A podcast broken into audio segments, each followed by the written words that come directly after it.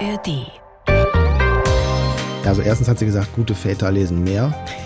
Hat sie recht? Aber ich weiß ich nicht. Dann habe ich, hab ich gesagt, okay, noch zehn Minuten. Und dann hat sie eingehakt und hat gesagt, also äh, zehn Minuten, das, das wäre ja gar nichts. Sie würde eine Million Minuten sich wünschen.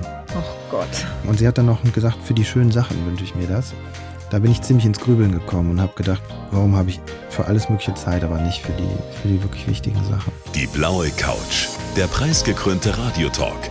Ein Bayern 1 Premium Podcast in der App der ARD Audiothek. Dort finden Sie zum Beispiel auch mehr Tipps für Ihren Alltag mit unserem Nachhaltigkeitspodcast Besser Leben. Und jetzt mehr gute Gespräche. Die blaue Couch auf Bayern 1 mit Dominique Knoll. Wie aus einer herausfordernden Lebenssituation mit Mut und mit Liebe etwas richtig Gutes werden kann, das erzählt uns heute Wolf Küper. Herzlich willkommen in unserem Radiotalk. Hallo. Schön, dass Sie da sind. Und wir fangen gleich ganz leicht an, lieber Herr Küper. Sind Sie ein glücklicher Mensch? Ja, ich denke schon. Ich Ja? habe auch meine Herausforderungen, aber ich habe zwei gesunde Kinder, bin selber gesund. Uns geht's ganz gut. Ähm, Das ist, glaube ich, das Wichtigste. Ja. Ja. Was haben Sie denn heute schon gearbeitet? Ich habe heute nur, also ich habe heute eigentlich mich nur vorbereitet hier auf das Interview und jetzt bin ich hier. Also mehr ist eigentlich noch nicht passiert, weil ich ja auch nicht zu Hause bin. Sonst hätte ich vielleicht schon mehr geschafft. Nämlich aufstehen. Also normalerweise ist dann ähm, um 6.15 Uhr wecken und dann ist Brote schmieren und heißen Kakao kochen und dann auf die Schienen setzen die Kinder und dann fahren die zur Schule und dann ist, ähm, ich bin im Moment Hausmann. ja. Also ich habe da ein ganz interessantes Programm, was seine eigenen Herausforderungen hat. Jetzt denken sich wahrscheinlich alle, ja, Knoll, das ist ja eine wahnsinnige Leistung. Ein Mann, der Brote schmiert und seine Kinder in die Schule genau, bringt. und der will dann auch noch Applaus dafür. Den gibt's aber nicht. Nee. Tut mir leid. Also, Sie haben Außergewöhnliches erlebt mit Ihrer Familie, vor allem mit Ihrer Tochter, mit der Nina, haben darüber ein Buch geschrieben, das ist schon ein paar Jahre her, 2016 war das, Eine Million Minuten hieß Genau. das Buch. Das wurde jetzt auch verfilmt mit Caroline Herfurth und Tom Schilling in den Hauptrollen, startet am Donnerstag dieser Woche im Kino. Wie fühlt sich das denn für Sie an, dass Ihre Geschichte jetzt ins Kino kommt, dass ganz Deutschland sieht, was Sie erlebt haben? Also für uns als Familie ist Ja. das ganz verrückt. Wir waren jetzt vor einer Woche auf der Premiere Mhm. und durften dann auch über den äh, roten Teppich. Mhm. Das war auch ein Traum von mir, schon als ich das Buch geschrieben habe und dann jemand kam und sagte, sollen wir nicht einen Film machen, habe ich schon immer gedacht, Mensch, dann kann ich ja irgendwann mal da mit der Nina, also meiner Tochter, um die geht's eigentlich, Ja. auf den roten Teppich. Und äh, ja, das ist auch ein bisschen groß und überwältigend natürlich. Und es ist jetzt nicht nur unsere Geschichte, sondern es geht, glaube ich, um, um moderne Familien. Ne? Also man würde jetzt, glaube ich, keinen Film drehen, einfach nur über irgendeine Familie. Aber ich glaube, wir haben bestimmte Dinge erlebt und gemacht, mit denen sich eben viele auseinandersetzen müssen auch. Und gerade der Film beschäftigt sich sehr mit den Herausforderungen für moderne Familien auch. Ja. Ja, und ich fand es sehr inspirierend und deswegen haben wir auch Sie heute eingeladen und nicht Mhm. einen der beiden Schauspieler, Hauptdarsteller. Wir starten jetzt gleich mal mit Ihrem Lebenslauf, Herr Küpper. Kriegt jeder Gast von uns. Okay. Ich darf Sie bitten, den mal vorzulesen und danach sprechen wir drüber.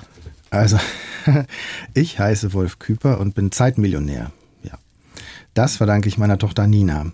Als die Ärzte uns gesagt haben, sie würde vielleicht niemals sprechen oder laufen lernen, war das ein Schock. Ich dachte erst, ich gebe vieles für sie auf, aber in Wirklichkeit habe ich ganz viel gewonnen.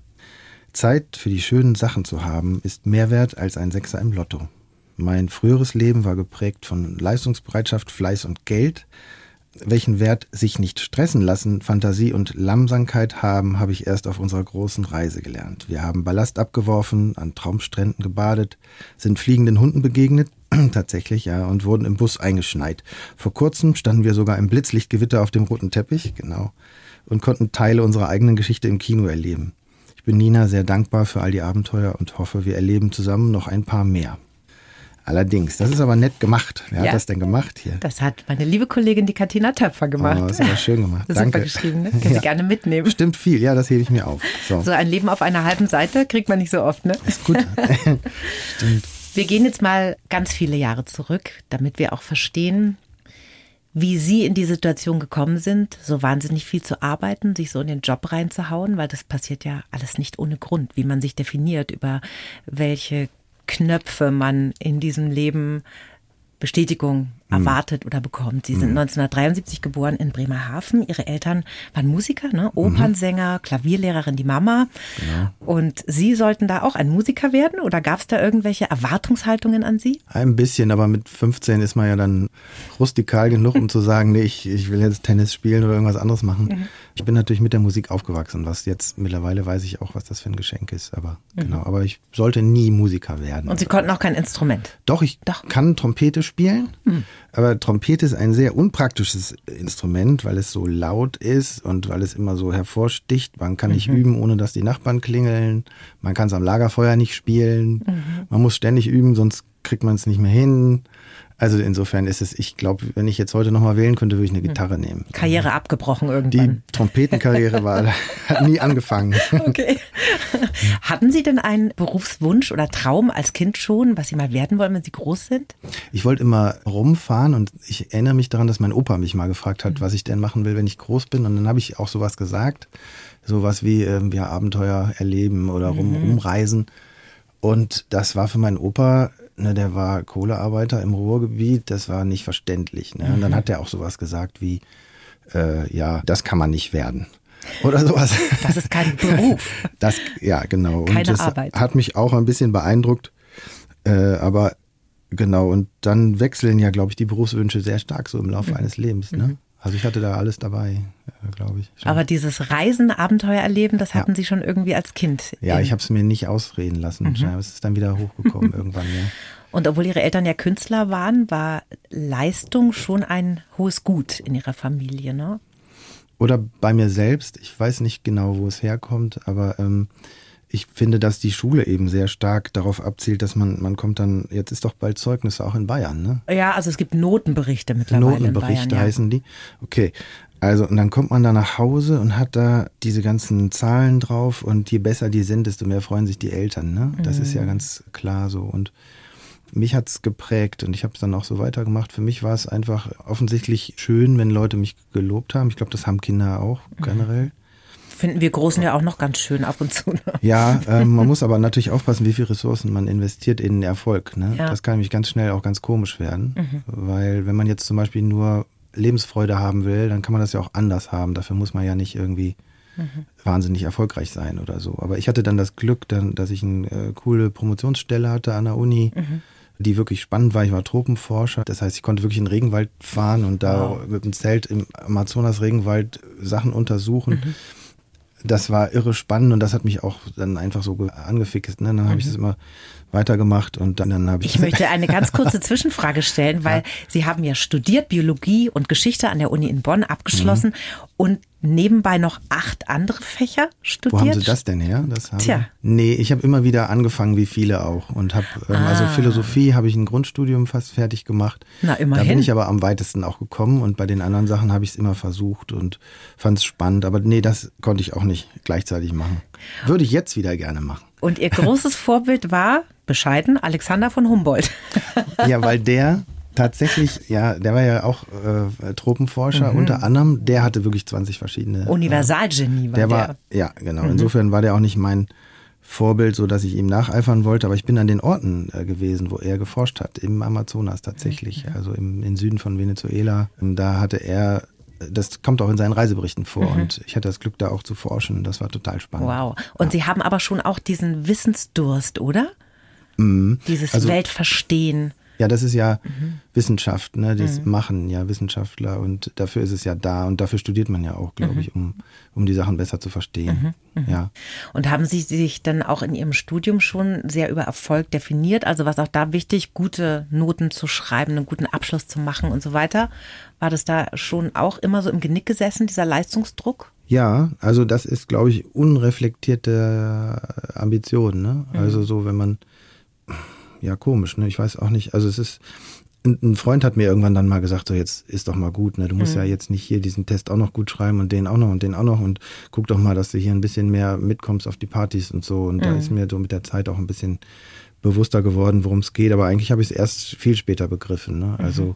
es ist halt so, ich glaube in unserer Gesellschaft, also erstens geht es viel um Arbeit. Also wer arbeitet, der hat es verdient sozusagen. Mhm. Dann geht es immer um Prestige auch. Ähm, ich finde, das ist auch bei Männern sehr stark ausgeprägt, dass man, also auf den ersten Klassentreffen äh, jetzt vor 15 Jahren, da haben immer alle noch gefragt, und was machst du so? Mhm ist Gott sei Dank jetzt komplett weg, aber ich habe das Gefühl, dass in unserer Gesellschaft Erfolg, beruflicher Erfolg, aber auch Einkommen, Geld, wie viel man hat und welche Prestigeobjekte man sich dann mhm. kauft, dass das irgendwie sehr wichtig genommen wird. Mhm.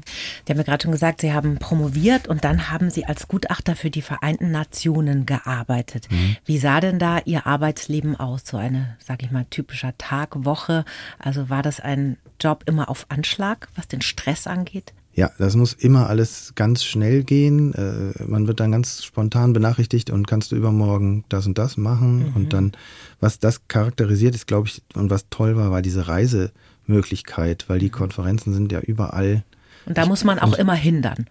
Ja, also das war ja noch nicht so wie heute. Ne? Heute würde das sicher auch anders aussehen, mhm. weil wir haben jetzt viel mehr technische Möglichkeiten. Wir haben gelernt, es geht anders. Ja. Ne?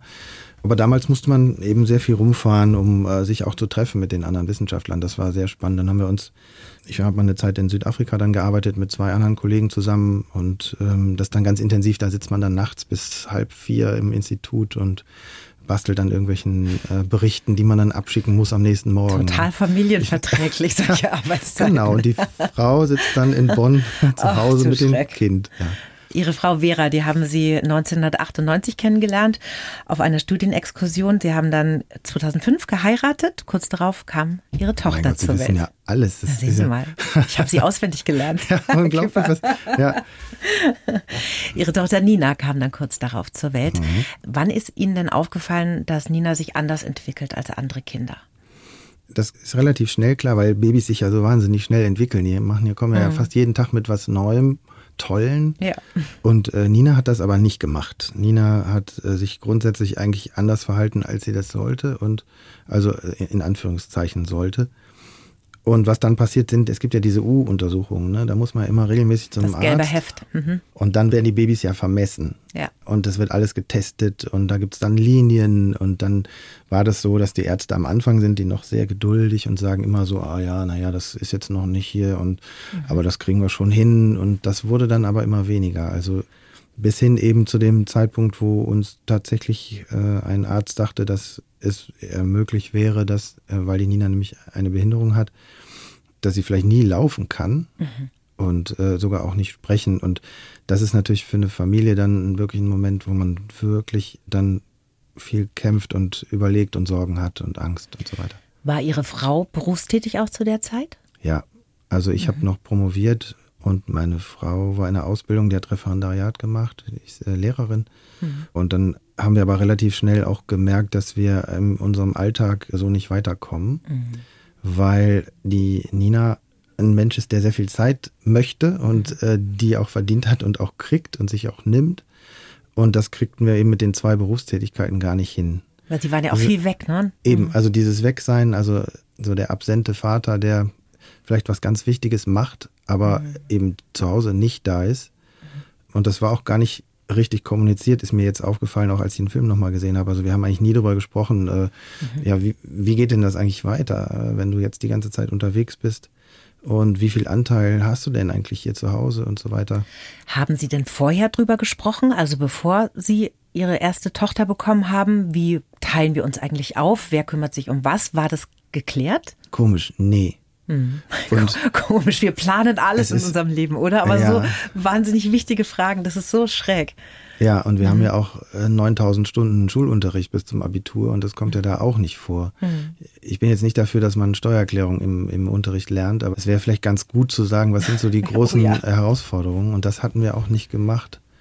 Und das ist auch, wenn man aus dem Studium kommt, vielleicht so ein bisschen klar, dass man so, naja, so Feuer und Flamme ist mhm. für irgendwas, ne? Ja. Das ist ja gar nicht irgendwie böse gemeint, aber es ist halt unreflektiert. Ja.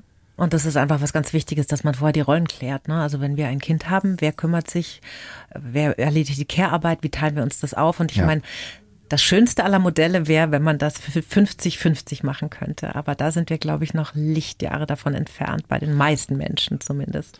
Ja, das hat auch strukturelle Gründe. Ne? Ich kenne jetzt viele Familien, die, äh, wo es auch immer wieder die Diskussion gibt, wer arbeitet eigentlich, wer macht, also meistens sind es ja anderthalb Stellen in so einer Familie, mhm. weil zwei kriegt man eigentlich, glaube ich, gar nicht unter zwei volle. Das wären ja 80 mhm. Stunden, die man rausnimmt aus der ja. Woche. Und da geht es immer so, ja, naja, der, der mehr verdient, bei dem lohnt sich's mehr. Aber wir haben ja einen, äh, einen Gender Pay Gap von 18 Prozent. Das heißt, der Mann verdient ja fürs Gleiche schon mehr. Mhm. Und insofern ist die Diskussion dann gar nicht fair, denn die muss ja. anders geführt werden. Ne?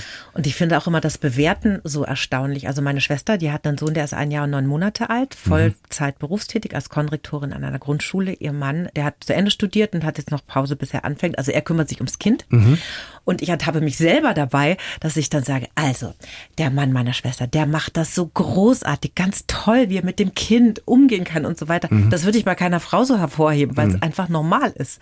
Genau. Also da hat man selber so eine Schere im Kopf. Ne? Also immer wieder bei dem Applaus. Ne? Mhm. Und bei dem Mann, der das dann erzählt, wie er da am Wäscheständer steht. Und yeah, gut gemacht, Strampler ja, gewaschen. Ja, ist klar. Ne? Da müssen wir, glaube ich, noch einen weiten Weg gehen. Wann haben Sie denn eine Diagnose bekommen von Nina? Also wann mhm. wussten Sie, okay, das ist das Problem, was tun wir jetzt? Mhm.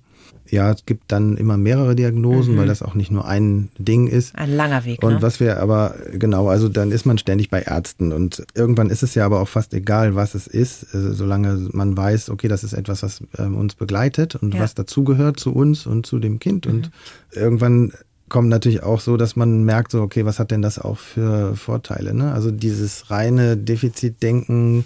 die Linie, die rote Linie ist jetzt unter der blauen Linie und deshalb ist Das bringt einen nicht weiter. Genau, und ja. dann ach, fängt man vielleicht auch bei der Nina ging es relativ schnell, dass wir gemerkt haben, mein Gott, das ist ja total fantastisch, was wir da, wen wir da an unserer Seite haben. Und je mehr man dann oder je mehr wir zugehört haben, desto toller wurde das eigentlich mhm. auch. Weil Nina auch eine blühende Fantasie hat, eine bunte. Genau. Da gibt es so eine schöne Szene in dem Film und ich glaube, die ist auch wirklich passiert, oder? Da ja. fragt ein Arzt, was ist nass und fällt vom Himmel? Genau, und da gibt es nur eine Antwort. Ne? Das ist ein, ein Test. Also mhm. das ist ein Standardtest und da gibt es nur eine Antwort und für die Antwort gibt es einen Punkt. Okay. Und wenn man dann nicht Regen sagt, dann gibt es keinen Punkt. Und die Nina hat gesagt, ja, also, die hat erst ziemlich lange nachgedacht, da wurden schon alle unruhig. Und dann hat sie gesagt, äh, was ist das vom Feld vom Himmel? Ja, es ist ein Hund, ein nasser Hund. Und wenn man, dann muss man, damit er nicht sich wehtut beim Runterfallen, muss man ein Bällebad drunter tun. Dann muss man ihn föhnen, weil sonst stinkt er. Und dann kann man auch Mitgedacht. Mit und so weiter. So. Da hat der Arzt auch erstmal geguckt, oder? Genau, ja. Und das gibt dann null Punkte in dem Test und mhm. bedeutet, man hat ein Defizit sozusagen. Aber für uns war da schon klar, okay, das wird eine ganz wilde Sache mit der mhm. Nina. Und so ist es immer weitergegangen. Also diese total unverfälschte Fantasie und auch die Weigerung, sich so da anzupassen an mhm. das, was jetzt theoretisch real mhm. ist oder so. Und es gibt ja auch übrigens äh, fliegende nasse Hunde, kommt ja auch im Film, aber mal nicht spoilern, aber. Da reden ne, wir also, noch drüber. Ja, okay, okay, okay.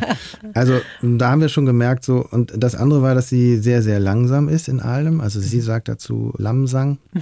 Und sie ist die Königin der Langsamkeit. Aber tut es nicht auch manchmal gut, wenn man jemanden an seiner Seite ja, hat, eben, der nicht so ja. hektisch und schnell ist? Genau, also man kann das sehen als, mein Gott, jetzt lass uns mal wirklich los. Mhm. Aber man kann es auch sehen so, okay, dann gucke ich mir nochmal an, ist es eigentlich heute bewölkt oder nicht und was macht eigentlich der Nachbarshund und mhm. ich gucke auch selber nochmal, habe ich alles dabei und was macht der Moment eigentlich gerade mit mir und was, was passiert gerade, wie fühle ich mich. Also die Aufmerksamkeit, ja. ähm, die braucht ja Zeit und die hat man ja normalerweise mhm. gar nicht so viel. Eben, die hatten Sie mhm. vor allem nicht im Jahr 2006, das war ja ein Jahr, da sah es karrieremäßig für Sie sehr gut aus. Mhm. Da hätten Sie den nächsten Sprung machen können, glaube ich, ne? Ja, also ich wollte unbedingt nach Kapstadt mhm. ähm, und hatte das geschafft. Da habe ich jahrelang dran rumgearbeitet, dass ich da eine Stelle kriege. Mhm. Und dann hatte ich das Angebot tatsächlich mit Vertrag schon da. Es lag in der Schublade. Und das war schon ein großer Traum. Aber als ich da ankam, wusste ich schon, okay, das kannst du eigentlich nicht machen, weil wie hätten wir, wie hätten wir das machen sollen? Also mhm. das wäre so eine Postdoc-Stelle gewesen, da arbeitet man 65 Stunden in der Woche und darunter geht's auch nicht, oh macht keinen Sinn. Ja. Und da war eigentlich schon klar, als ich den Vertrag gekriegt habe, habe ich schon gedacht, so, naja gut, der bleibt unausgefüllt. die, kommt die Hatten Sie das hin. mit Ihrer Frau vorher besprochen? Ja, klar. Schon. Das Weil im schon, Film also, ist das nämlich so dargestellt, als würde das nicht besprochen worden sein. Deshalb wollte ich nur noch mal nachhaken. Ja, naja, im Film sagt der Mann sowas wie, die nächsten zwei Jahre werden sehr herausfordernd. Mhm. Und die Herausforderung ist ja schon die ganze Zeit da. Und dann sagt die Frau zu Recht, also es ist Caroline Herford, ja. die spielt ja meine Frau, die sagt dann, was fällt dir denn eigentlich ein? Was meinst du denn jetzt mit herausfordernd? Mhm. Wir haben doch schon genug. Ne? Ja. Ne? Also was wird denn herausfordernd? Wir sind mhm. ja schon mittendrin. Also also haben Sie dann beschlossen, tatsächlich in dieser Situation, also eigentlich der nächste Karriereschritt getan, gleichzeitig haben Sie gemerkt, das geht alles gar nicht so mhm. und haben die Reißleine gezogen, ne? Ja, genau. Also Nina ist äh, daran schuld. Die hat nämlich dann gesagt, irgendwann mal, da hatte ich ihr eine Geschichte vorgelesen abends, musste aber noch was machen und dann hat sie gesagt, also erstens hat sie gesagt, gute Väter lesen mehr. Hat sie recht? Habe ich, weiß ich nicht. Dann habe ich, hab ich gesagt, okay, noch zehn Minuten. Und dann hat sie eingehakt und hat gesagt, also zehn Minuten, das wäre ja gar nichts. Sie würde eine Million Minuten sich wünschen. Oh Gott. Und da habe ich noch am Anfang gedacht, naja, das ist äh, typisch Kind und äh, so, ne, habe mich nicht mit befasst. Und dann habe ich aber nachgerechnet und bin ins Grübeln gekommen. Das ist lange. Eine Million Minuten sind zwei Jahre fast. Mhm. 694 Tage, glaube ich. Und dieser Wunsch von meiner Tochter, sie, zu sagen, und sie hat dann noch gesagt, für die schönen Sachen wünsche ich mir das und mhm. nicht für irgendwas, also so. Und das hat mich total getroffen, weil ich dann drüber nachgedacht habe, wofür habe ich eigentlich Zeit und warum habe ich eigentlich jetzt für meine Tochter gerade keine Zeit und meine Frau habe ich auch keine Zeit mit mhm. ihr. Da bin ich ziemlich ins Grübeln gekommen und habe gedacht, warum habe ich für alles mögliche Zeit, aber nicht für die, für die wirklich wichtigen Sachen. Und mhm. das war der Anfang. Und deshalb heißt das Buch auch eine Million mhm. Minuten, weil wir das dann nämlich auch gemacht haben. Aber von so einer Äußerung eines Kindes, die einen dann bewegt oder nachdenklich macht, zu mhm. der Entscheidung, wir gehen jetzt raus, zwei Jahre, wir gehen auf Reise, das ist ja ein riesengroßer Schritt. Also mhm. diese Idee, eine Reise zu machen, kam die Ihnen aufgrund dieser Bemerkung Ihrer Tochter? Ja, also erstens habe ich ja schon immer Reiselust gehabt. Also mir kam es so ein bisschen, ich hatte ein bisschen Glück gehabt. Also das war eine super Ausrede im Prinzip, zu sagen, naja, ich bin ja nicht der Einzige, der hier weg will. Und dann, wir haben eben die Erfahrung gemacht, dass ich glaube, normale Familien, die jetzt nicht noch eine Zusatzbelastung haben im medizinischen mhm. Bereich, die kämpfen ja schon genug mit der Berufstätigkeit und sich um die Kinder kümmern und dann Häusle abzahlen und oder Miete zahlen und so weiter. Und wir haben es einfach nicht hingekriegt. Wir haben einfach gemerkt, wir können das im Alltag nicht organisieren. Mhm. So, wir brauchten so viel Zusatzgeschichten, Therapien und es hat aber auch nicht funktioniert, dass wir dann gesagt haben, so, also wir kriegen es hier nicht hin, wie machen wir es denn? Und dann war eigentlich die Idee, wie weit muss man denn fahren, um, um sich rauszuschälen aus dem ganzen Sorgen und die Ärzte hatten uns auch immer gesagt, Mensch, sie müssen sich Zeit nehmen äh, mit der Nina. Und dann war das die beste Ausrede der Welt, glaube ich. Ja. Und dann Koffer gepackt und dann wussten sie schon, sie wollen wirklich zwei Jahre raus.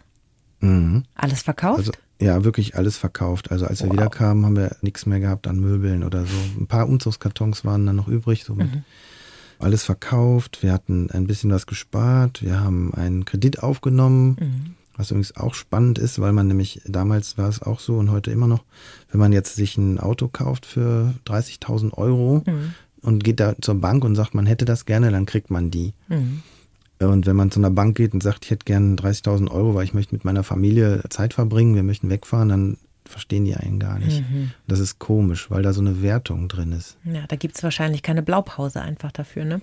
Naja, ich glaube, es ist einfach nicht anerkannt und es wirkt komisch. Es mhm. ist nicht Standard. Ja, genau, es ist keine Blaupause. Mhm. Ja. Und dann ging's los zu viert und das erste Reiseziel war Thailand. Genau, und mit Baby, weil wir hatten nämlich Der noch Simon war da gerade zur Welt gekommen, ne? Ein paar Monate alt oh, erst. Süß. Also der ist im März geboren. Ich glaube, wir sind im Oktober oder November los. Das ist schon also, ein Wagnis. Hatten Sie da nicht auch ein bisschen die Hosen voll eigentlich, Sie und Ihre Frau?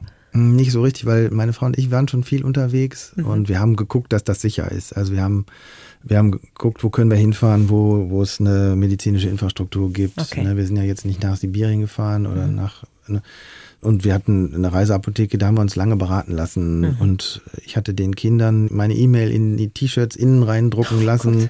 Gott. Also wir haben versucht sozusagen die. Ein kleines Sicherheitsnetz zu spannen, ne? Genau, ja. aber ich meine, so Familien sind ja auch echt gute Teams, finde mhm. ich. Und das hat sich auch so bewiesen. Also das geht schon.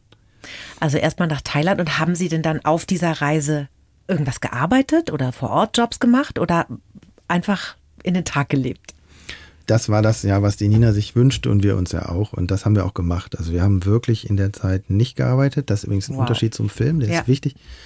Sondern wir hatten dieses Geld, was wir uns mhm. geliehen hatten. Und insofern hatten wir auch ein Problem nicht gelöst, nämlich wie finanzieren wir es. Wir haben dann halt jahrelang abgezahlt, aber das war noch da das Problem, als wir wieder kamen. Und äh, also wir waren natürlich auch dann total privilegiert, dass wir das mhm. überhaupt machen konnten. Und das Leben in Thailand selbst ist dann ja nicht mehr so teuer, ne? wenn man da, man kann damals- einfach leben. Ne? Ja, es war damals, wir sind auch sehr bescheiden unterwegs gewesen. Also ich habe jetzt im Film nochmal gesehen, da sind so ein paar Unterkünfte. Also eine Unterkunft wurde uns geschenkt, weil zwei Frauen abreisen mussten. Dann waren wir einmal in so einer Luxusunterkunft, das war fantastisch. Geschenkt gab's Aber, die. Wow. Ja, weil die cool. Mhm. mussten weg und die hatten das bezahlt und dann haben die uns das angeboten, weil sie die Kinder so süß fanden. Mhm. Das war aber ein paar Tage nur und ansonsten, wir haben auch auf Paletten geschlafen mit Isomatten. Mhm. Also das war schon so und heute ging es, glaube ich, auch nicht mehr von Mhm. der Finanzierbarkeit her. Da gibt es so eine ganz tolle Szene. Im Film zieht der Vater, die Nina, Ah, an dem Palmblatt. auf dem Palmblatt Das haben über den immer Strand. gemacht. Gab's, war die wirklich auch? Ja, ja, da gibt's auch Toll. Bilder von. Genau, und die sind jetzt auf dem Filmplakat irrerweise Ja. drauf. Das ist auch so eine Sache, die total Das ist surreal ist. witzig, echt. Und in dieser Zeit, also als Sie dann rausgegangen sind aus Ihrem Job, die Karriere haben Sie an den Nagel gehängt in Mhm. diesem Moment vorerst mal. Nee, komplett. Komplett, das Also bleibt. es war nie wieder, genau, da kommt man nicht mehr zurück. Okay. Da steht man nicht mehr auf. Wenn man das macht, dann Ah, cool. da wartet ja auch keiner. Ne? Also, also wenn war, Sie jetzt morgen sagen würden, ich habe wieder Bock, das wäre dann nicht so um einfach. Gottes Willen, nee, nee, nee, das, äh, nee, nee, das ging auch dann, wir waren zwei Jahre weg und wir kamen dann ja auch wieder und das war aber ganz klar, da geht's nicht weiter. War das denn eigentlich ein Problem erstmal? So, weil ich kann mir vorstellen, wenn man aus so einem stressigen Job kommt und auch ihre Frau ja, ne, hat gearbeitet, Kinder und so weiter, wahnsinnig viel um die Ohren und plötzlich ist man raus und hat ein Meer aus Zeit vor sich. Ist das auch ein bisschen schwierig, sich da reinzufinden oder lässt man sich da fallen und schwimmt Es im war, Glück? es war so fantastisch und ich kannte das ja gar nicht, so viel Zeit zu haben. Und Mhm. es war von Anfang an, fühlte es sich fantastisch an, weil es so viel schöne Dinge zu erleben gibt, vor allen Dingen mit den Kindern auch. Mhm. Ich meine, das ist ja auch schon, wenn ich jetzt ein, Wo ein Wochenende mit den Kindern irgendwo hinfahre oder so, ist ja schon immer total irre. Also es, Mhm. Das pumpt mich total auf, wie so eine Batterie, an die ich angeschlossen werde. Und damals war es einfach fantastisch. Wir haben da äh, auf einer einsamen Insel da in, in, in der Nähe der thailändischen Küste waren wir. Und allein zu lernen, wie man eine Kokosnuss schlachtet, ist schon ein Abenteuer und Fische gefangen und Floß gebaut und also Und viel gelernt haben die beiden, gell? Auch die Nina. Klar, ich, also erstens haben sie natürlich auch Englisch gelernt auf der Reise und dann aber, naja, man lernt sich vor allen Dingen auch kennen. Ne? Wenn man so viel Zeit miteinander hat, ist das völlig anders, als wenn man, auch jetzt ich mit meiner Partnerin, mit Vera, wenn, also in der Zeit, wo wir so viel gearbeitet haben, da haben wir uns abends getroffen auf dem Sofa und dann so, ja, wie, wie war denn dein Tag so, ne? Kennen wir alle, klar. Und so, so eine Art Speed-Dating ist das ja quasi. Und auf der Reise, da sieht man sich halt in allen Lebenslagen und mal, ne, mal sauer, mal überfordert, mal ausgelassen, mal total happy, mal entspannt, mal müde. Und das war eine totale Bereicherung. Wollte jemals einer von euch beiden nach Hause wieder in diesen zwei Jahren? Nee. Nee. Nie. Von den Kindern auch nicht. Es gab einen riesen Ärger, als Nina verstanden hat, dass die Millionen ja gar nicht unendlich ist. Oh weh. Und da waren wir schon in Neuseeland und da war sie sehr getroffen, weil sie gesagt hat, ja, ist jetzt alles vorbei oder was. Ja. Sie hat Radfahren gelernt und Schwimmen in der Zeit. Sie war ja aus diesem ganzen System auch raus, wo ihre vermeintlichen Defizite aufgefallen wären. Sie hat einfach vor sich hingelernt in ihrem Tempo, mit viel Spaß, mit viel Geduld und Liebe. Und das hat ihr einfach wahrscheinlich irre gut getan. Ne? Ich glaube, das war das große Geheimnis. Also man kann ja hinterher nie sagen, ob es auch so war, aber ich glaube, dass diese ganze Zeit, die wir uns genommen haben, füreinander, dass die mit dazu beigetragen hat, dass sie einfach sich völlig anders entwickelt hat, als alle anderen das gesagt haben. Toll. Alle Prognosen übertroffen und vor allem glücklich. Also, ne, die Nina, das muss man nämlich sagen, die ist jetzt 18, um nochmal auf den roten Teppich zu kommen. Ne? Also ich bin mit ihr, oder ja, ich bin also letzte Woche mit diesem Kind, was nicht reden und nicht sprechen sollte, und bin ich mit der Nina als Frau über den äh, roten Teppich gegangen und die ganzen Journalisten haben die Fotos da rausgeballert und das war für mich so schön auch, also sie hat fand es auch schön. Für mich war es so wichtig, weil ich, als ich das Buch schon geschrieben habe, ich wollte ihr damit auch zeigen, so, hey, guck mal, was du mit uns gemacht hast, ne? was du für uns geschaffen hast an Neuem und an Schön. Und das war jetzt ja nochmal eine Nummer größer quasi. Und das werde ich in meinem ganzen Leben nie vergessen, weil sie darüber ging. Und sie war ja diejenige, die die Idee hatte. Also Ja. sie, ohne sie wäre das alles nicht passiert. Das muss man sich mal vorstellen. Da ja. würden Sie vielleicht jetzt noch wie ein Hamster im Rad, hm. Stress, graue Haare. Ich meine, Sie sehen blenden aus, wie frisch aus der Karibik zurück, braun gebrannt. Ich, ich wäre, glaube ich, sehr erfolgreich und ein bisschen einsam. Ja. Sehr erfolgreich, sehr unglücklich, vielleicht getrennt und einsam. Mit Sicherheit getrennt, ja. Also Thailand war die erste Station, dann ging es weiter nach Australien, mhm. nach Neuseeland. Stand diese Route eigentlich fest von vornherein oder habt ihr euch das spontan Ziemlich. auch erlebt? Ja, nee, das war relativ festgelegt. Wir haben manchmal ein bisschen umdisponiert. Mhm. Was wir gemacht haben, ist, wir sind jetzt auch nicht in Hotels abgestiegen. Mhm. Das kann ja nur gar keiner bezahlen, mhm. sondern wir haben manchmal sechs Monate an einem Ort in Australien ein Haus gemietet. Mhm. Ein ganz kleines und dann war die Miete so, als wenn wir in Bonn wären. Das war mhm. von den Kosten her dann ziemlich das Gleiche. Mhm. Wie hat sich denn dieser Trip, diese zwei Jahre raus aus dem System auf Ihre Beziehung ausgewirkt als Paar? Naja, da war dieses Kennenlernen, ne, dass man sich anders kennt, also voll und ganz sozusagen, was ja, glaube ich, der Sinn von Beziehungen mhm. auch ist. Und es war auch nicht immer alles einfach, denn als wir zurückkamen, war es für meine Frau zum Beispiel ganz schön. Die ist nämlich Rheinländerin. Mhm. Und ich glaube, hier in Bayern versteht man das so, wo, was das bedeutet, wenn man heimisch ist. Ne? Und die ist ich da schon, heimisch. Ja. ja. Und die äh, hat dann eine Familie und für mich ist das immer so wie so, kennen Sie das gallische Dorf von Asterix und Obelix? So, so erlebe ich diese Familie. Also man geht weg, aber man kommt wieder und dann kommt ein großes Fest und dann äh, mhm. So. Und das war für sie also ganz schön, da wieder einzutauchen und äh, für mich war es schwieriger, weil ich musste mich auch irgendwie beruflich wieder neu orientieren mhm. und ich mag das Wetter im Rheinland nicht so. Mhm. Heute ist ein wunderschöner Tag hier in Bayern. Ihr ja, habt hier Licht, Sie haben hier Licht. Mhm. Und äh, im Rheinland finde ich es relativ bewölkt immer. Das mhm. hört sich jetzt wie so ein Luxusproblem an, aber die Rheinländer leiden tatsächlich daran, das weiß ich. Ja, und insofern ist es, aber was es mit uns gemacht hat, ist, dass wir wissen, dass wir immer wieder weg können.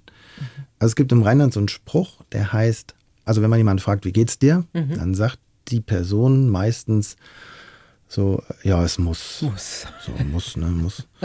Und es muss aber nicht. Also mhm. man kann es auch ändern. Es ist immer auch ein bisschen eine Privilegienfrage, muss ein bisschen vorsichtiger sein, aber man kann eben auch, wenn man den Preis zahlt, kann man auch Dinge anders machen. Mhm. Man kann woanders hingehen.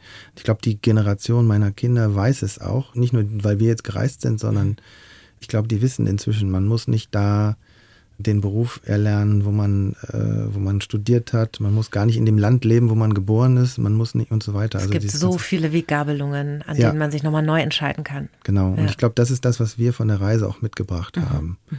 Also die Nina zum Beispiel hat, als wir da waren und sie ging dann zum ersten Mal da in die Schule und ich habe sie zum ersten Mal geweckt, ähm, da war die so entsetzt. Zurück in Deutschland, meinen Sie? In Deutschland. Ne? Mhm. mhm. Da war die so entsetzt, dass ich da um 6 Uhr irgendwie in ihrem Zimmer auftauchte, dass sie wirklich gesagt hat, so, nee, also wenn das so ist, dann, äh, dann machen wir was anderes. Ich bin raus. ja. Kann ich gut genau, verstehen. Das finde ich gut. finde ich auch gut. Ja. Wir haben im Lebenslauf gelesen, jetzt nochmal Mhm. bevor wir wieder zurückgehen nach Deutschland, dass ihr mal eine Nacht im Schnee verbracht habt, im Stecken geblieben seid. Was ist denn da passiert? Das war ganz, eine ganz innige, schöne Situation. Also hier in Bayern gibt es auch Schnee. Da in Neuseeland war der kälteste Winter seit Jahrzehnten. Wir kamen mit unserer tropischen Kleidung da aus Australien an und hatten das nicht auf dem Schirm. Dann haben wir uns ein äh, Wohnmobil gemietet, hatten wir für zwei Wochen, sind dann damit rumgegurkt und sind dann in so einen wollten einen Pass hoch und da kam noch einer mir entgegen, sagte noch irgendwas, habe ich nicht verstanden.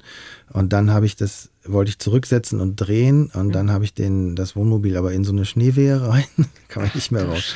Und dann hat es geschneit und geschneit und geschneit und dann ist der, beim Wohnmobil noch die Heizung ausgefallen. Dann haben wir uns mit einem, das Ding hatte so einen Gasofen, damit haben wir dann das beheizt sozusagen. Das heißt, ihr konntet nicht weg da? Wir konnten nicht weg und das war erstens der Ort, der am weitesten entfernt ist von Bonn. Er ist genau auf der gegenüberliegenden Seite vom Planeten Erde. Und wir konnten nicht mehr weiter. Und dann hat meine Tochter gesagt, so, jetzt ist es aber so schön zu Hause hier.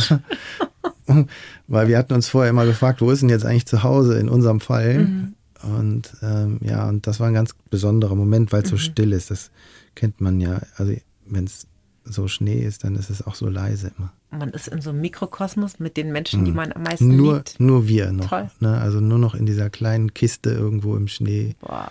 Ja. Da habt ihr echt ganz schön tolle Sachen erlebt zusammen. Ne? ja. Dann kam es also zurück. Die Nina war not amused, über 6.15 Uhr aufstehen. Wie ging es mhm. Ihnen denn? Sind Sie dann zurück Ich habe, ähm, ich hatte in einen Beruf oder unheimlich? Glück gehabt, ähm, weil ich oder ich war privilegiert in dem Sinne, dass ich eine, äh, ich konnte in den Lehrerberuf gehen. Ich Mhm. hatte eine Ausbildung zum Lehrer gemacht und habe dann in der Schule angefangen zu arbeiten und habe dann äh, Biounterricht gegeben. Das konnte ich ja. Aber das war ja ja auch ein studiert. ganz schöner Kulturschock, oder? Nach ja, UN und aus der ganzen Welt unterwegs Genau. gewesen. Aber äh, der ehrlichste Job wahrscheinlich, den ich je gemacht Mhm. habe, das äh, der Lehrerjob.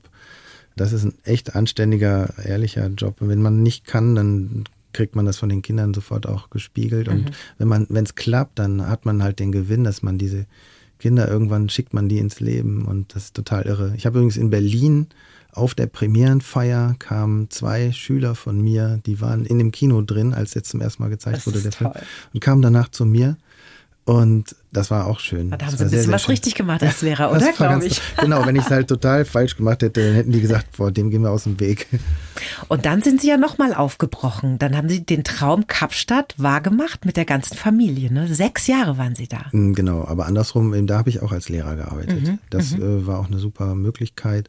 Sehr, sehr viel Arbeit, weil man dann höhere Lehrverpflichtungen hat. Also es geht dann über 100 Prozent und wir haben uns alle auch so ein bisschen gefragt, warum arbeitest du jetzt wieder so viel? Du hast es doch eigentlich gelernt. Wieder in die Leistungsschraube Äh, genau, gefallen. was soll das? Echt? Aber ich habe es ja nicht gemacht, Ah. weil ich jetzt da toll sein wollte, sondern einfach, weil das die Aufgaben waren. die Und hat Ihre Frau auch gearbeitet zu der die hat Zeit auch in Kapstadt? gearbeitet, genau. Aber sie hat die Care-Arbeit dann wieder, also wir sind fast dann so eine, na, wir sind fast in so ein altes Muster gefallen. Es Mhm. hat uns auch nicht gefallen und deshalb sind wir auch gegangen irgendwann. Also wir Mhm. hätten auch länger machen können, aber äh, wir haben dann irgendwann gesagt, so jetzt ist aber auch gut. Mhm. Ähm, weil meine Frau war auch wieder zu Hause, hat sich Mhm. zum größten Teil oder fast vollständig um die Kinder gekümmert und das ist ja keine, langfristig ist es ja keine Lösung. Mhm. Also, 2022 sind Sie zurückgekommen dann aus Kapstadt nach diesen sechs Jahren. ja, ne? Ende 22, genau.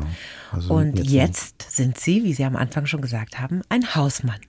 Genau. Jetzt muss ich aber genau aufpassen, was ich sage. Ne? also Ganz es dünnes Eis.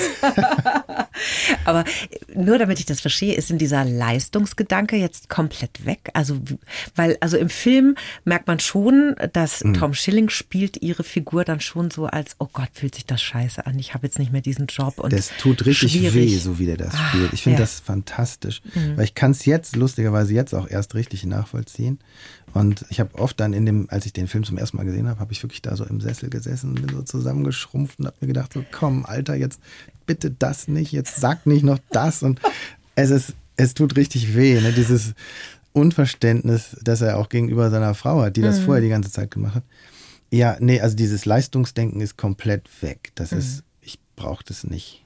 Das ist eine totale Befreiung, weil es ja auch keinen Selbstzweck hat. Also ich finde, man kann gute Sachen machen, aber wofür ist jetzt dieser ganze Erfolg da? Also was bringt der einem eigentlich? Ne, Also Liebe kriegt man dafür nicht. So. Aber die Aufgabe des Hausmannes an und für sich ist ja doch wirklich, das ist wirklich bemerkenswert schwer aus verschiedenen Gründen. Ne? Ich weiß nicht, ob, also Ich weiß das schon. ja. Ich bin alleinerziehend Sie mit auch? einer Tochter. Ja. Okay. okay. Ja, also dieses Ganze, ne? Und es ist wirklich, wenn ich auch denke, was meine Mutter wohl alles geleistet hat, was mir nie bewusst war, ne? das ist ja unglaublich. Und bei meinen Eltern war es nämlich auch so ein bisschen die Rollenverteilung. Also Sie wissen, wie die Lehrerin Ihrer Tochter heißt oder Ihres Sohnes? Die Lehrerin. Ja, die Klassenlehrer, wissen Sie die Ja, Namen? Ja? ja, Und die die Namen der besten Freunde? Ja. Sie müssen die nicht nennen, nur ob Sie sie wissen. ah, okay. Nee, nee, das weiß ich. Okay. Ja, ja, ja, ja, okay. Lieblingsfarbe, also- Hobbys und so weiter. Naja, nee, ich bin jetzt wirklich auch zuständig für die Kinder. Also meine, meine Frau würde sagen, naja, komm, ne, so viel ist es nur auch nicht, weil sie auch immer noch Sachen macht. Aber im Moment haben wir eben die Aufteilung, meine Frau ist die Verdienerin und ich sitze zu Hause und versuche den Laden zu schmeißen. Und wenn die Kinder nach Hause kommen, bin ich eben auch da und mache die Sachen mit denen. Und äh, da sind viele Hausaufgaben oder auch Klausurübungen und sowas. Und werden Sie da auch gelobt von anderen Frauen, die sagen, Mensch, du machst das aber toll, Wolf, wie du mit den Kindern, also wirklich. Hm. Und das als Mann. Nee, kriegt man nicht. Ist auch in Ordnung. Ne? Okay. Weil wir haben es ja auch nicht andersrum gemacht. Also ehrlich gesagt, die, äh, wenn man es erzählt, ist die Reaktion manchmal ganz schön hart, äh, fast so ein bisschen hämisch.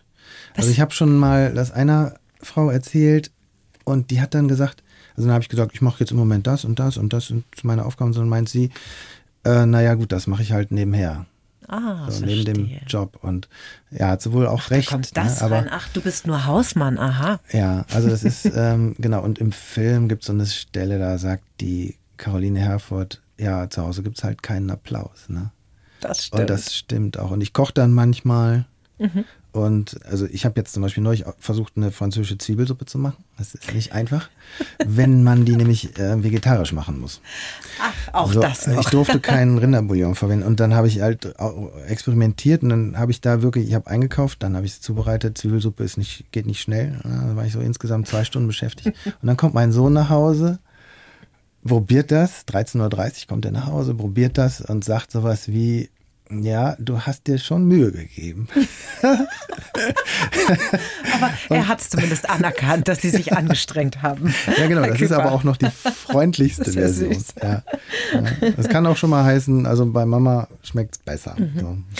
Ich meine, es ist ja in fast allen Familien so, die Care-Arbeit hängt meistens an der Frau, obwohl sie auch arbeitet. Der Mann arbeitet, macht da weniger mit Kindern und Haushalt und so weiter. Fast bei allen meinen Freunden ist es einfach nach wie vor so. Wie kriegen wir das denn besser hin? Haben Sie eine Idee? Ja, ist wahrscheinlich, es gibt nichts Gutes, außer man tut es. Ne? Mhm. Es ist, ich weiß es nicht. Ich, es ist ja komisch, wenn ich mich dabei selber ertappe, wie, äh, wie ich damit umgehe, wie unreflektiert das ist. Ich verstehe es auch. Also seitdem mir das, und da hat mir der Film übrigens auch viel gebracht, Mhm. interessanterweise die Diskussion mit dem Regisseur Chris Doll. Mhm. Weil für das Problem Care-Arbeit versus Erwerbstätigkeit gibt es eigentlich gar keine Lösung. Man muss es fair aufteilen Mhm. und das muss halt besprochen werden. Da brauchen wir auch die Arbeitszeitmodelle. Das Ich- ist auch ganz wichtig. Naja, also genau, und warum ist eine volle Stelle 40 Stunden? Ne? Das kriegt man ja gar nicht. Und warum, na, also es ist, gibt schon relativ viele politische ähm, Strukturen, glaube ich, die auch äh, geändert werden müssen. Also ich, ich ne, also die Vergütung von Teilzeit zum Beispiel, das kann ja kein Armutsrisiko sein, äh, Ja. wenn man nicht eine volle Stelle macht. Was sich dann auch so brutal auf die Rente auswirkt irgendwann. Ja, genau, dann kriegen die Frauen fast nichts für diese ganze Betreuung der Kinder und so weiter. Ja. Oder auch die jetzt die Männer nicht, ne, wenn die das machen. Ich denke auch immer wieder über den größten finanziellen Posten nach, also bezahlbarer Wohnraum. Ne, was wären wir damit? Ja. Also dann müsste, müssten halt die Leute nicht die ganze Zeit Geld verdienen. wenn- Ackern, um überhaupt leben zu können. ja, Ja. genau. Ich sehe es ja auch an meinen Eltern. Meine Eltern haben beide 40 Jahre lang am Stück gearbeitet und zwar richtig viel, richtig Mhm. hart, um am Ende dann ein ganz, ganz kleines Haus mit 70 abzuzahlen oder sowas. Und das ist doch nicht in Ordnung. Nee. Da stimmt doch was nicht. Und das ist nicht ihr Lebensmodell, auf jeden Fall, Ja, haben sie nee, entschlossen. Das nicht. Nee. Ich habe mal so einen guten Satz gehört. Keiner sagt auf dem Sterbebett, wie gut, dass ich so viel gearbeitet habe. Den finde ich ganz gut und ich glaube, das stimmt. Stimmt. Und das letzte Hemd hat keine Taschen. Ja. Und ihr habt euch Zeit genommen für das, was uns Menschen ausmacht und auch glücklich macht. Das ist ja in zahlreichen Studien bewiesen. Beziehungen. Das ist das, was uns glücklich macht, durchs Leben trägt und, und stützt und unterstützt. Und ich finde das wirklich bewundernswert, dass ihr das gewagt habt, weil das ist ja ein großer Sprung, der da passiert ist. Und aber auch immer noch, sagen wir mal, reflektiert bleibt, ne? Weil das ist ja jetzt nicht abgeschlossen. Zunehmend reflektiert. Zunehmend reflektiert. Ihr Sohn Simon, der ist 13, die Nina ist jetzt 18. Wie geht's denn der Nina heute? Super. Gut. Ja, also die Super. hat jetzt ganz viele Freunde in Südafrika und möchte eigentlich da auch mal hin, Mhm. Gap Year machen. Und der Simon, der ist jetzt froh, dass er da mal in Bonn ist. Wenn ich jetzt noch mal käme mit meiner Millionen Minuten äh, Reisewunsch, dann äh, würden die mich wohl wahrscheinlich auslachen und würden sagen, nee, das machen wir nicht. Ach, die sind happy, wollen bleiben. Die wollen jetzt erstmal. erstmal, genau, die wollen einfach, ich glaube, die, ne, das ist eine Alterssache. Damals hatten wir ein Zeitfenster, das ging. Und Mhm. äh, heute sind Kinder, die Kinder sind so alt, dass die einfach mit ihren Freunden sein Mhm. wollen. Ja. Ich finde, das ist ja ein schwerer Balanceakt, ne? Weil man will seine Kinder ja nicht in dieses, diese Leistungsmaschinerie eigentlich reinpressen. Ja, Nee. du musst funktionieren und so weiter. Nee. Aber man möchte natürlich schon, dass sie mal einen Beruf oder eine Berufung finden, die sie glücklich macht und die ihnen auch ein gutes Leben ermöglicht. Ich finde, das ist ein schwieriger Balanceakt, oder? Ja, das ist dieser Ernst des Lebens, der jetzt auch nach der Nina greift. Denn äh, genau wie Sie das gesagt haben, wo kommt die Kohle dann eigentlich her? Und das ist für mich auch als Vater jetzt eine neue Erfahrung, dass plötzlich die Kinder damit konfrontiert sind, wie, äh, oder zumindest meine Tochter Nina, mit dieser Frage. Und aber ich glaube, das Glück geht immer vor. Und ich glaube, dass wenn man die Priorität so setzt, dass man sagt, ich möchte Zeit haben für die wichtigen Dinge, dann kommt man aus einem anderen Winkel. Und ähm, ich, ich möchte gar nicht, dass meine Tochter irgendwie erfolgreich ist oder sowas. Also äh, ich wünsche ihr, dass sie sich dann irgendwann mit etwas, was sie mag, da auch über Wasser hält. Mhm. Und ich bin auch mal gefragt worden, ob meine Kinder jetzt immer reisen müssen, weil ich so ein, äh, begeisterter Reisemensch bin. Aber also das ist völlig egal. Der Hauptsache, man macht das, was man möchte. Ne? Man kann auch Sparkassendirektor in Ödekofen sein. Mhm. Äh, man kann aber auch Surflehrer in Hawaii sein. Das ist Hauptsache, man tut das, was einen erfüllt, mhm. glaube ich. Steigen Sie irgendwann mal wieder in irgendeinen anderen Job ein, als Lehrer oder so? Haben Sie da schon drüber nachgedacht? Ich habe jetzt in Kapstadt ganz lange als Lehrer gearbeitet und das ist ein guter Job. Jetzt bin ich gerade Hausmann, das ist auch ein guter Job. Und was danach kommt, weiß ich noch gar nicht. Mhm. Keine Ahnung. Aber ich glaube, dass wir auch irgendwann wieder unterwegs sein werden. Bin ich relativ sicher, so in ein, zwei Jahren. Geht's wieder los? Ich denke schon, ja. also ich glaube, Ihre Geschichte macht allen Mut, die ein Kind haben, das vielleicht nicht so ins berühmte Raster passt. Ja, mhm. ähm, äh, auch diese Haltung, die Sie gewonnen haben dazu, nicht immer so defizitorientiert mhm. zu denken, sondern zu sehen, okay, was gewinnen wir auch? Und ich glaube, Ihre ganze Familie ist Nina auch extrem dankbar, oder? Ja, ja. ich persönlich auch. Und ja, das werde ich der Nina nie vergessen, was sie, wie sie unser Leben bereichert hat. Ja. Wolf Küper, vielen Dank, dass Sie heute da waren, Ihre Geschichte nochmal mit uns geteilt haben. Der Film Eine Million Minuten, wie gesagt, da sind kleine Abänderungen drin. Mhm. Wir haben jetzt die wahre Geschichte erzählt. Die leicht fiktive gibt es dann im Kino zu sehen ab Donnerstag. Vielen Dank für Ihren Besuch. Gerne, gerne. Die Bayern 1 Premium Podcasts. Zu jeder Zeit, an jedem Ort in der App der ARD Audiothek und auf bayern1.de. Bayern 1 gehört ins Leben.